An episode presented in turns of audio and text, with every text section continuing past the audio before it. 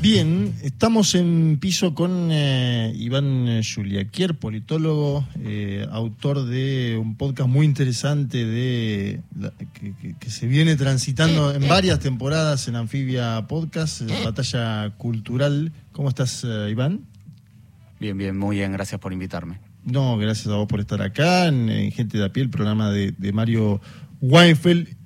Bueno, escribiste además una nota eh, en coautoría, ¿no? Eh, que, entiendo salió ayer, sobre mm, la estrategia digital de la campaña 2023 en la Argentina y me parecía que estaba bien poder conversar con vos algunos minutos sobre ese aspecto, sobre todo porque se habló mucho antes de las PASO, ¿no? En, lo que tenía que ver con la estrategia digital de Javier Milei, ¿no? Un hombre que le apostó fuerte a la juventud y a TikTok y a Instagram durante el primer tramo de la campaña con un discurso en aquel momento más suelto y que ahora vemos por ahí como, obviamente, producto de la conmoción que provocó el triunfo de Massa en las generales, un Milei que tiene que acomodar ese discurso, que graba un video en el día de ayer, que entiendo hoy ya lo bajaron por la mañana, pero un video donde aparece leyendo y diciendo que no va a ser todo aquello que él dijo que se iba a hacer, ¿no? Primero, si tenés alguna valoración inicial de la, del cambio de la campaña de Javier eh, Milei y, y, esto que ponías en algún momento, ¿no? Que Massa hizo campaña más colectiva en el ámbito digital, con otra gente, o incluso en los medios de comunicación, y un Milei que apareció siempre por ahí más en ámbitos eh, solitarios. Sí, bueno, en principio decir que, que Milei para nosotros, en esa nota que escribimos con, Lucía Vincent y Sol Montero, que viene un poco de, una investigación que estamos haciendo en la Universidad de San Martín con, con algunos estudiantes, es que Milei, pensándolo en términos políticos, podría ser antes que nada un influencer, digamos, antes que pensarlo como un economista, como un político, por supuesto las dos cosas, es economista, es político, pero digo, hay algo de su propia emergencia pública que tiene que ver con algo de un influencer, que se, que se cocinó de alguna forma más en la tele, antes que, en las redes sociales, y que aparece en, la, en las redes como una persona que genera comunidad, sin dudas, en términos digitales, pero después en la imagen, en la figuración que él hace, ley salvo cuando está arriba de un auto, digo, no sé, todos tendrán en la cabeza el momento en que prende la motosierra y, y la mueve, pero en general, salvo, esa, salvo esas escenas, en general aparece o arriba de un escenario o en un estudio de tele o hablando mano a mano. En general no está en copresencia de otros, algo que es una imagen quizás un poco más de un político tradicional, quizás también más cara para el peronismo y que aparece un poco más en el caso de Massa. Respecto a los cambios de los últimos días, e incluso nada, el de ayer, creo que hay algo que apareció en los últimos días que es mi ley, él mismo, sobre todo en Twitter, eh, pero también en Instagram, eh, replicando de manera muy, muy fuerte eh, lo que podríamos llamar como fake news, que, son, que no son informaciones que después se prueban eh, falsas, sino que son directamente informaciones difuminadas para dañar o romper el debate de alguna forma. Por ejemplo, una que aparece Messi diciendo los respiradores que yo mandé nunca llegaron, u otra, bueno, la del playero de, de, de IPF cargando en Shell, que es una imagen de hace varios años sí, que a la vez tienen peligros porque el caso del playero le, contestó, digamos, eh, ¿no? Le contestó de forma directa. Messi creo que fue, un poco más sutil, entiendo que habló alguien de prensa de Messi como diciendo no, no, es una declaración de él, pero tiene un peligro esa forma de metodología de accionar de ley, que es que si Messi llega a grabar un video diciendo yo no apoyo a ningún candidato, ese, ¿no? es como un latigazo a esa campaña. Em, y, cómo ves, eh, cómo viste porque también está, yo prendo la televisión, cualquier canal eh, opositor al gobierno actual, y aparece Massa hablando en los medios, ¿no? Que, es algo que Massa tiene hoy, que está yendo a los medios de visitante, entre comillas, podríamos decir, ¿no? Eh, después hay debates dentro de, de, esos propios medios, qué línea editorial tienen, está bueno también ese momento para captar, pero Massa está en un momento donde que tiene que ver también con su persistencia, querer ser, pidió la pelota en su momento, dijo yo voy a ganar, construyó un escenario, tiene actitud en las medidas y va a suelo enemigo. Y es algo que Javier Milei no hace. ¿Por qué pensás que Milei en eso eh, prefiere evitar ese, lugar? Bueno, las redes paradójicamente, si bien tienen una cosa mucho más horizontal, porque cualquiera te puede responder, porque incluso nada, digo, algo que se dijo es que Milei su fuerte era TikTok. Y algo que mostramos en, en este relevamiento es que entre las pasos y la primera vuelta, Milei solo subió cuatro videos a TikTok, de los cuales dos fueron borrados después.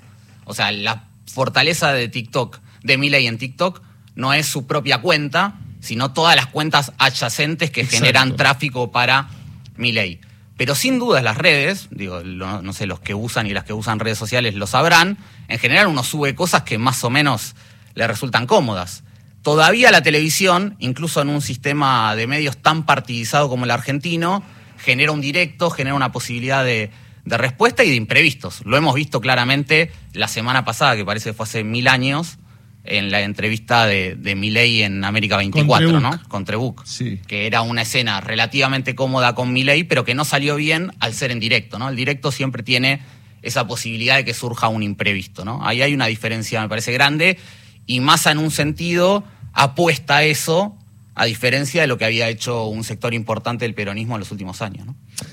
En, algún momento te leí algo en Twitter donde vos mencionabas eh, algo interesante, porque uno en general tiende a pensar el voto económico en América Latina en los últimos años, ¿no? Eh, y, y ahí siempre hay una trampa que tiene que ver con cómo va la economía de un país. Digo, si fuera por la economía boliviana hoy, eh, Luis Arce Catacora tendría que ser candidato de forma categórica por cómo evoluciona ese país. Lo mismo eh, en México, una continuidad de Andrés Manuel López Obrador, que no se puede presentar él, pero sí lo hará Claudia Sheinbaum. Y también hay otros, otras cuestiones, que son la- la- las políticas, la... Y decir algo así como la conducción política. ¿Viste algo en la, en, no sé si en la campaña de masa, pero en el momento actual de Unión por la Patria de conducción política que haya llevado a, un, a una mejor eh, performance electoral de, de- ese espacio? Sin dudas, sin dudas. Me parece que uno de los problemas que tuvo el gobierno actual tuvo que ver con una disputa permanente por la conducción política y la imposibilidad de alguno de golpear la mesa, por decirlo de alguna forma, y decir, bueno, me obedecen a mí o me siguen a mí, eh, que tiene que ver con la política, ¿no? O sea, que es la, la conducción política. Y creo que en ese punto Sergio Massa logró articular al peronismo en un escenario que no estaba para nada dado, porque claramente después de las PASO era el momento para el desbande, ¿no? Eh, y sin embargo Massa logró unir a gobernadores, intendentes, militancia silvestre, más o menos orgánicamente, ¿no? Algunos más desde su propia voz y otros que no. Y la situación económica fue igual, o diría peor en algún punto, en términos de, no sé, por ejemplo, el nivel de inflación. Es cierto que también empezaron a aparecer políticas eh, redistributivas mucho más fuertes, eh, que también te permiten otro tipo de narración, de decir, bueno, no es que está todo bárbaro, pero por lo menos estamos intentando esto, esto y esto. Y me parece que esa idea de poder eh, sostener una voz que ordene, que digamos, este gobierno creo que el único momento en que hubo una voz ordenadora fue cuando, durante la pandemia, cuando la voz del presidente sí ordenaba, pero después, un poco por propia deficiencia de, de- del presidente, me parece que tuvo que ver con una cosa más coral, con una cosa más de su trayectoria, que creía más en una cosa de discusión permanente y muchas veces a través de los medios, junto con eh, una cuestión también de- del liderazgo de la, de la vicepresidenta, que estuvo más dispuesta en algunos puntos a, a decir qué no le parecía, que qué le parecía, digamos, y tampoco a conducir. Digo, ahí hubo un espacio que, que me parece que Sergio Massa tomó muy claramente y que ordenó, ordenó al peronismo, digamos. Me parece que faltaba ahí una voz eh, de conducción que era un momento difícil, ¿no? Era un momento difícil y sin embargo, más allá de lo que pasa el 19 de noviembre, sin dudas, si uno ve lo que se esperaba pospaso, se ordenó el peronismo, ¿no? Eh, le pusiste al podcast Batalla Cultural y, y yo te veía estos días eh, videos de Javier Milei, sobre todo muchas intervenciones en el exterior, donde él habla mucho de la batalla cultural, ¿no? Creo que es el primer político de derecha argentino que lo menciona con tanta nitidez, incluso dice en términos gramscianos, ¿no? ¿Qué ves en el discurso de Milei de la disputa en la batalla cultural? Porque aparece en muchos tramos de su discurso, sobre todo en esto de intentar crear, me parece, también una solidez de la extrema derecha latinoamericana, una unidad, ¿no? En su momento habla de que me acuerdo que era un discurso que tenía Macri también. Cuando Macri viaja a ver a Horacio Cartes a Paraguay, que nadie sabe los motivos por los cuales viajó en medio de la pandemia, él dice, no, nos juntamos para hablar de crear un, grupo de Puebla invertido, ¿no? Un foro de San Pablo invertido.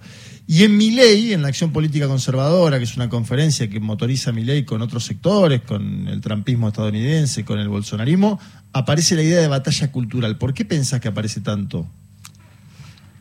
Bueno, creo que la batalla cultural sin dudas es una de las dimensiones claves de la política, que es cómo explicamos el mundo y cómo disputamos la orientación moral e ideológica de, de nuestras sociedades, ¿no? Y eso siempre implica dar un diagnóstico y proponer un futuro. ¿no? Creo que ahí la, las derechas duras, digamos, de la cual mi ley es, es, parte, tienen un cierto éxito porque varios de los temas que, que van instalando y que durante mucho tiempo, o algunos todavía nos siguen pareciendo raros para discutir, eh, sí. logran instalarse. Digamos, eh, me parece que viene tejiéndose hace años, desde fundaciones, desde distintos espacios.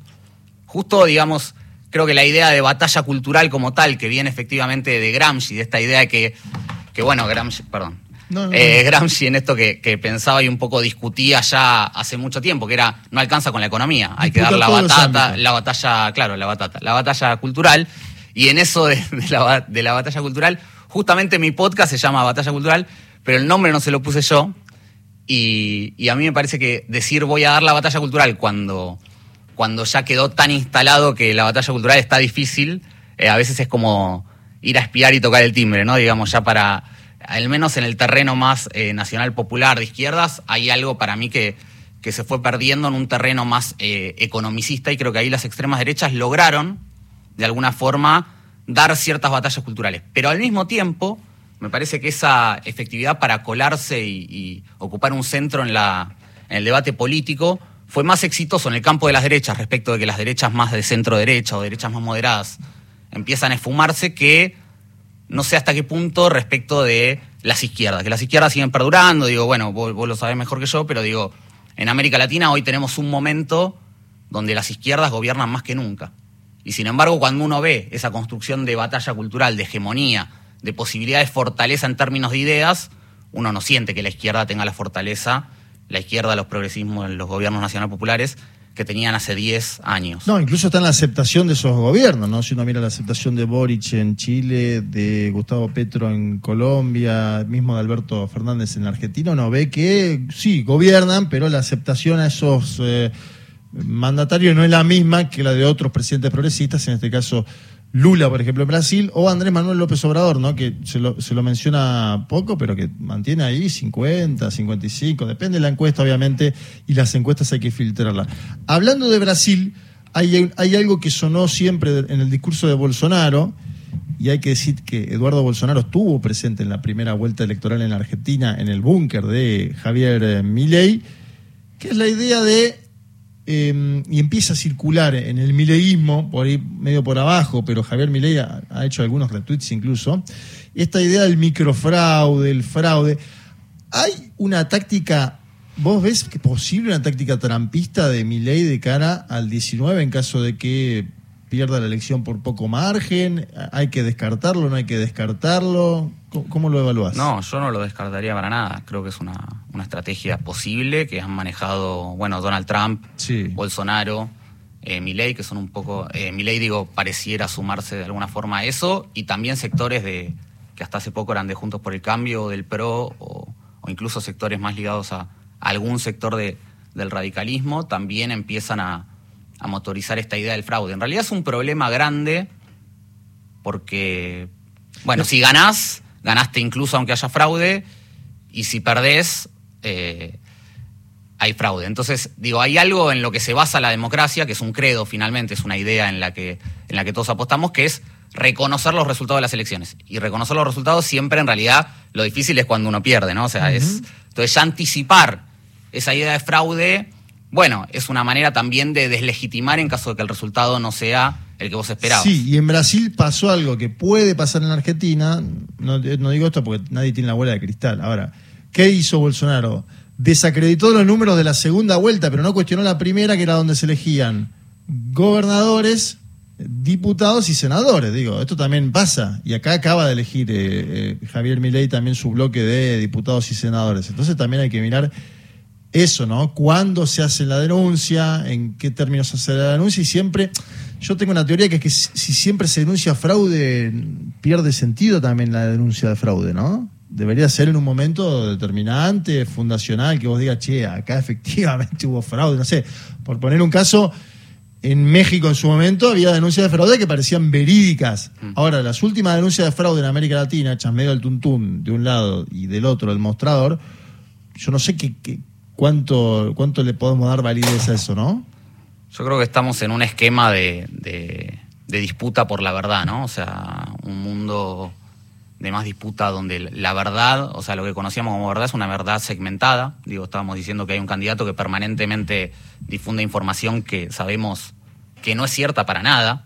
Eh, por ejemplo, no sé si recuerdan o si vieron esto que circuló, que decían una nota de IP donde se acusaba... Lo desmintió IP. Lo desmintió sí, IP. lo desmintió IP e incluso en la, en la cuenta de Twitter de Javier Milei se citaba un tweet de una cuenta fake de IP, del canal IP, pero Milei no borró eh, su tweet. Digo, eso no, el de Messi lo sigue, está todavía vivo ahí, digamos. Por eso, eso para mí eh, tiene que ver, habla por un lado, los dos, o sea, si uno ve la, experiencia comparada, incluso sobre todo Estados Unidos y Brasil, ¿cuáles son los cortafuegos cuando alguien empieza a denunciar fraude electoral? La política institucional o los medios tradicionales.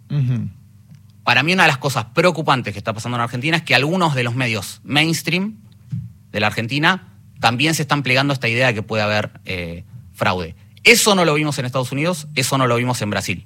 Es cierto que Bolsonaro y Trump, los dos denunciaron fraude cuando estaban ellos en el gobierno, con lo cual eh, también era incluso más difícil de, creer.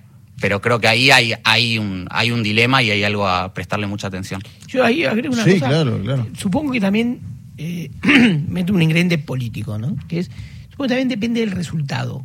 Porque, por ejemplo, se me ocurre, tal vez la nombraron, no, lo pesqué distraído, pero la última denuncia fuerte de fraude fue la de Carrió en 2007, que nadie se acuerda, pero ella denunció que, o sea, para ella esas elecciones fueron un robo. Había habido una disputa por el segundo lugar, la Baña había aparecido a la noche con un resultado provisorio, es decir, a presentarse, a reconocer la derrota y presentarse en ese momento como casi como como el el segundo, ¿no? el, líder de la oposición. claro. Y después salió Carrió y Carrió lo, ahora no fue el, eh, en ese momento Cristina obtuvo un 47, 48 creo, no fue la del 54%, pero la distancia era muy grande. Entonces, vos decís, era, era como, ¿no? decir, acá habría que ver también el, el efecto de que si está muy disputado. Si está muy finito. Que en general, además, los balotajes en América Latina en los últimos años, salvo escasos, son 51 a 49, 52 a 48. Sí, porque Bolsonaro, ¿cuánto, fue al final? 51 a 49. Claro. Y Dilma antes en el 2014, 51 a 49. Y en, Uruguay, 51 a 49 para la calle Pou. Bueno, también hay paridad, digamos, electoral que amerita, no, no amerita, que posibilita, mejor dicho, amerita no la posibilidad de hacer esas denuncias. Bueno, estamos llegando, ¿no? Ahí estamos, casi en el final. Concluimos la entrevista. Gracias, eh, Iván eh, Juliaquier, politólogo, por venir al piso de Gente de a pie, el programa de Mario Weinfeld. Y bueno, seguiremos atentos a los análisis que hagas de acá en más sobre las elecciones. Muchas gracias a ustedes y el recuerdo para el gran Mario, por supuesto. Lo extrañamos. WhatsApp de oyentes.